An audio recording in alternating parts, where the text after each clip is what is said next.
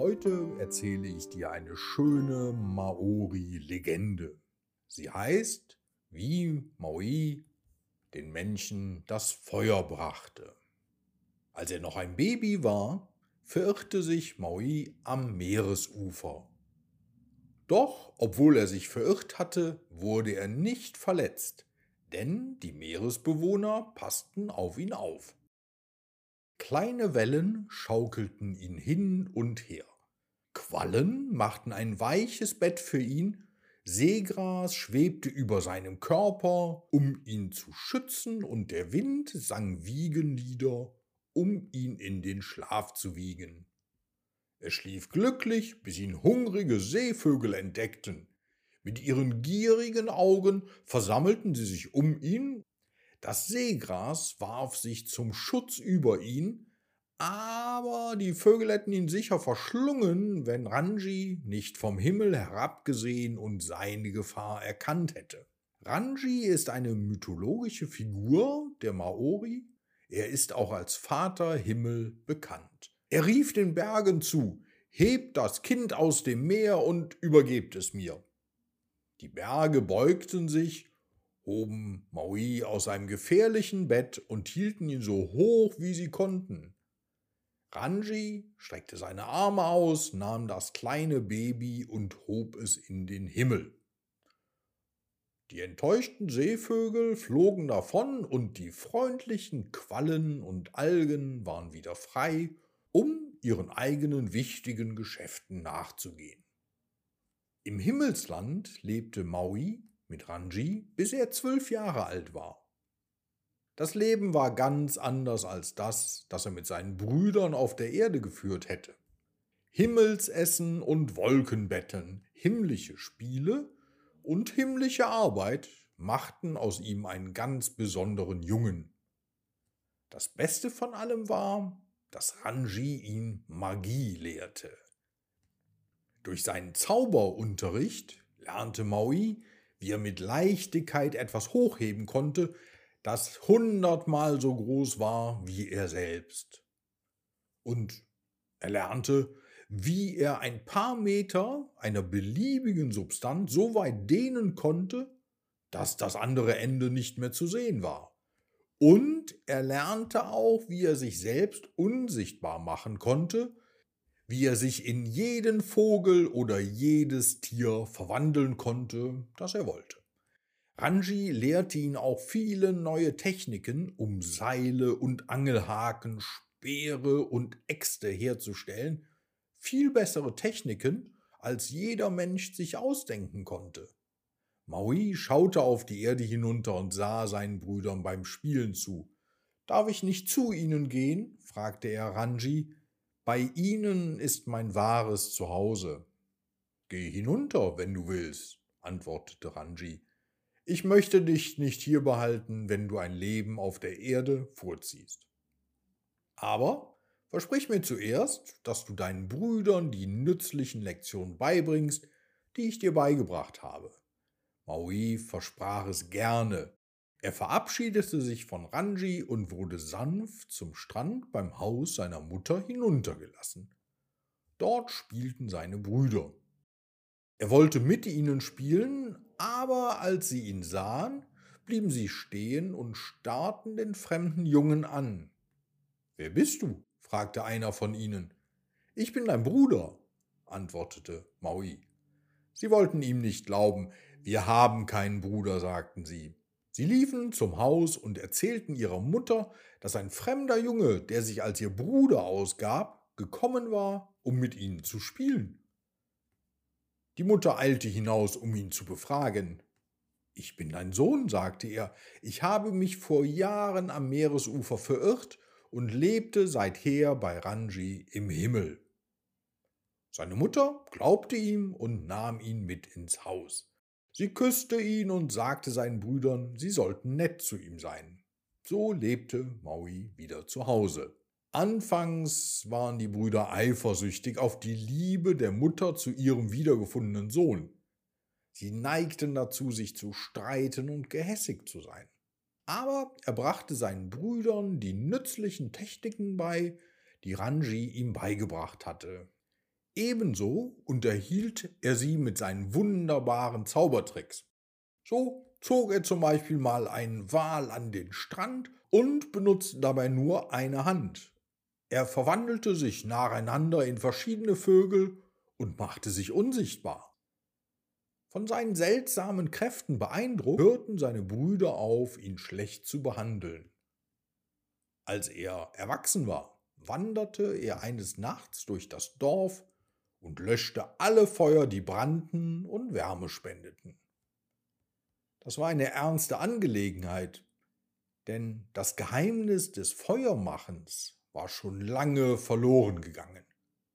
Viele Jahre lang hatte man die Feuer nicht löschen dürfen, aber jetzt waren sie erloschen und niemand wusste, wie man ein neues Feuer entfachen konnte. Am Morgen schrien die Dorfbewohner entsetzt auf. Ein Feind ist in unser Dorf eingedrungen und hat uns dieses Übel zugefügt, klagten sie. Wie sollen wir uns nun wärmen und unser Essen kochen? Das war die Gelegenheit, auf die Maui gewartet hatte. Seht, wie hilflos wir sind, wenn unser Feuer ausgeht, sagte er. Was wir benötigen, ist das Geheimnis des Feuermachens. Ich werde zur Feuergöttin gehen, um dieses Geheimnis zu erfahren. Die Dorfbewohner waren entsetzt über seine verrückte Idee. Seine Mutter flehte ihn an, sich nicht in eine so große Gefahr zu begeben. Aber niemand konnte Maui umstimmen, also machte er sich mit guter Laune auf den Weg. Er ging fröhlich durch die düsteren und dunklen Gänge, die unter der Erde zur Höhle der Feuergöttin führten. Unsere Feuer auf der Erde sind erloschen, sagte er zu ihr. Ich bin zu dir gekommen, um Hilfe zu bekommen. Die Feuergöttin zog Feuer aus einer ihrer Fingerspitzen, entzündete damit einen Stock und gab ihn Maui. Hier hast du dein Feuer, Jetzt lass mich wieder in Ruhe, sagte die Feuergöttin. Er machte sich auf den Weg nach Hause, aber er war noch nicht zufrieden. Damit können wir zwar Feuer machen, dachte er, aber wir lernen dabei nicht, wie man Feuer entfacht. Das ist nicht das, was wir brauchen.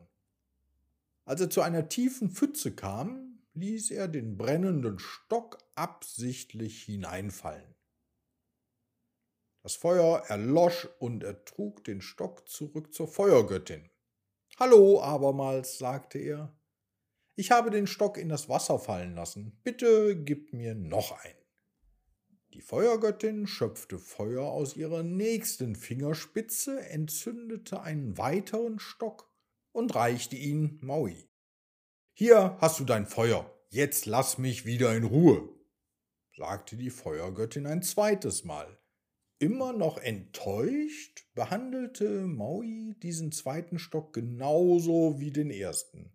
Platsch und das Feuer war wieder aus.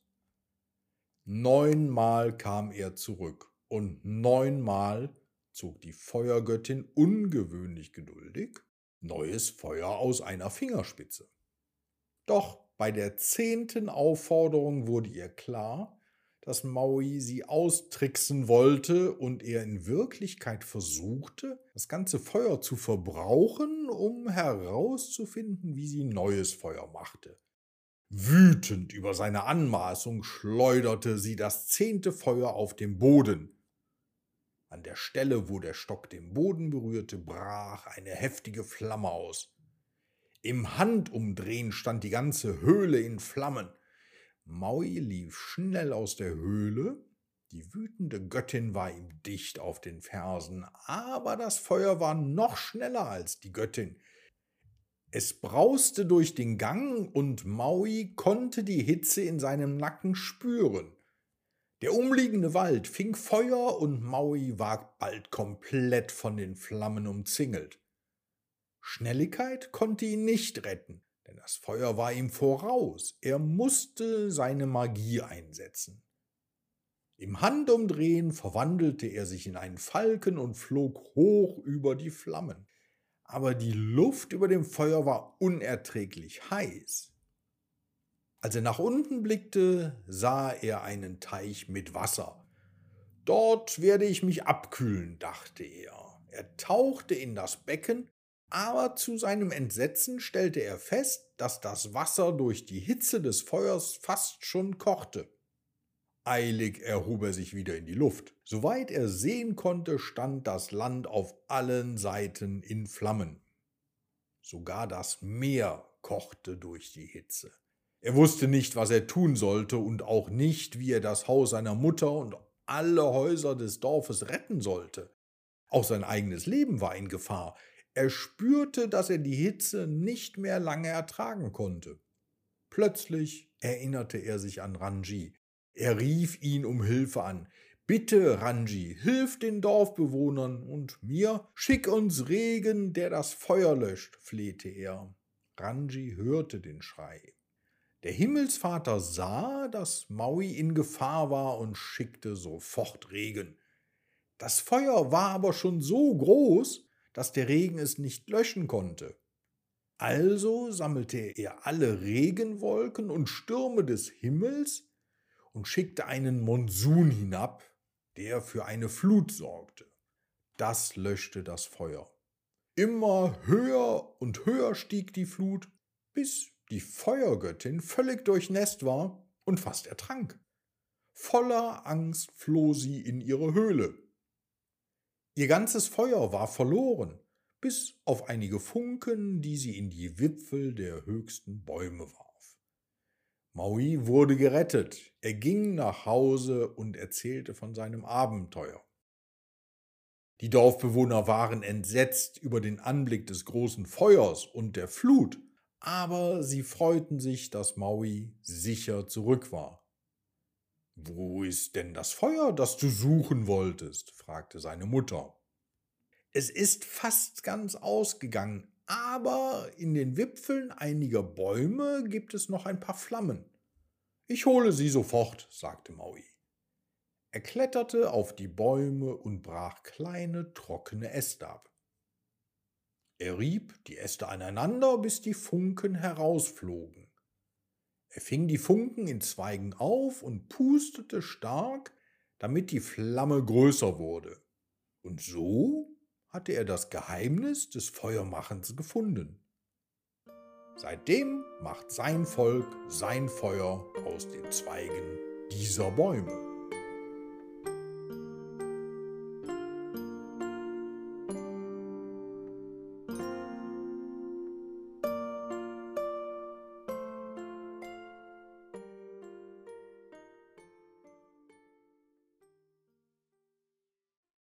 Also das war ja mal wieder eine wirklich richtig spannende Geschichte. Wusstest du eigentlich schon, dass du Onkel Guido einfach so abonnieren kannst, um keine neue Geschichte mehr zu verpassen? Mach das doch am besten direkt und lass mir eine Bewertung da, wenn du schon mal dabei bist. Ich würde mich sehr freuen und du würdest mir wirklich eine große Freude damit machen. Vielen lieben Dank. Und wir hören uns wieder bei der nächsten Geschichte.